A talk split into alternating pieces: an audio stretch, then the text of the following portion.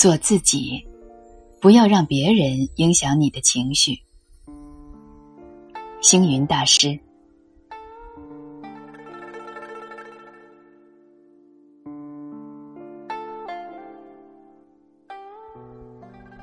一样东西是否值得拥有，不在于其本身的价值，而在于你是否需要。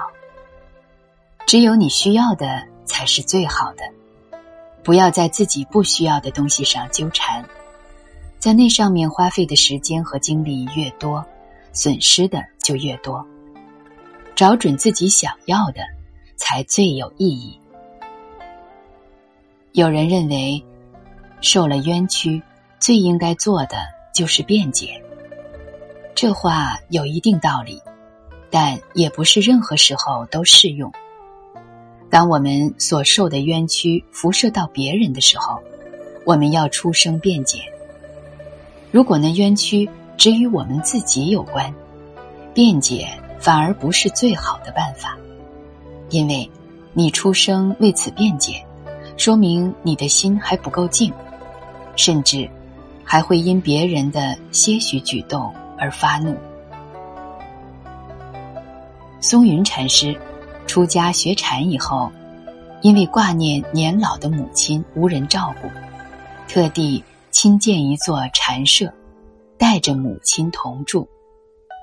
每天除了参禅打坐，还帮人抄写佛经，借此赚些费用供养母亲。有时上街为母亲买些鱼肉，街上人总指着他叫“酒肉和尚”。松云禅师也不去解释，但他的母亲受不了别人的批评，因此也跟着松云禅师吃素了。有一天，一位美丽的姑娘被松云禅师庄严的仪表、安详的风度所感动。就请他到家中说法，有人便借此散布谣言，说看见松云禅师到妓院里去嫖妓。街坊的人不辨真伪，认为他不守清规，去捣毁他的禅舍，赶他离开。松云禅师不得已，只好将母亲托人代养，自己。出外云游参访，不料母亲因思而成疾，未几去世。香林不知松云何去，只得草草收敛，等松云禅师回来后再行安葬。不久，松云禅师回来了，在母亲灵棺前站了许久，然后用手杖。敲打棺木说：“慈爱的母亲，孩儿回来了。”接着学母亲的口气说：“松云，看你完成禅道回来，母亲很高兴。”松云又说：“是的，母亲，孩儿以此禅道，祝愿您上升佛国。”不要再来人间受苦受气，我也和您一样高兴。说罢，便对众人说道：“丧礼已毕，可以安葬。”松云禅师五十六岁时预知死志，召集弟子辞别，并在母亲遗像前上香，写下一首寄语。人间逆旅五十六年，雨过天晴，一轮月圆。写完后，安详而逝。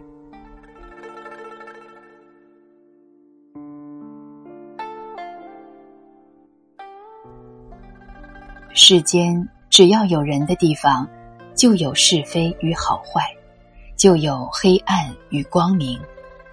说好的未必好，说坏的未必坏。如果一味去在意这些好与坏，只会浪费自己的时间，别无他意。松云禅师知道这个道理，所以他从不去跟人争辩什么，他明白，那些好与坏，虽然是加在自己身上的，但其实与自己无关。就像另一位禅师的故事，禅师跟小徒弟出行，中途找不到路，便问一个路人。路人不知为何正在苦恼，虽然给他们指了路，但态度十分不好，话语中带着艳嫌的口气。禅师听了路人的指引，道声谢，继续带着徒弟前行。没走几步。徒弟忍不住了，问禅师：“师傅，那个人如此蛮横无理，您为什么不生气呢？我们应该告诉他，做人要懂礼貌。”禅师反问：“为什么我要让他决定我的情绪？”徒弟顿时释然。别人对你诽谤，只能说明。那人是野蛮无理的，是需要你去拯救的对象。你面对他们时，应该做的不是因为他们的行为而改变自己的做法，去跟他们争辩，而是做好自己的事，用自己的行为影响他们。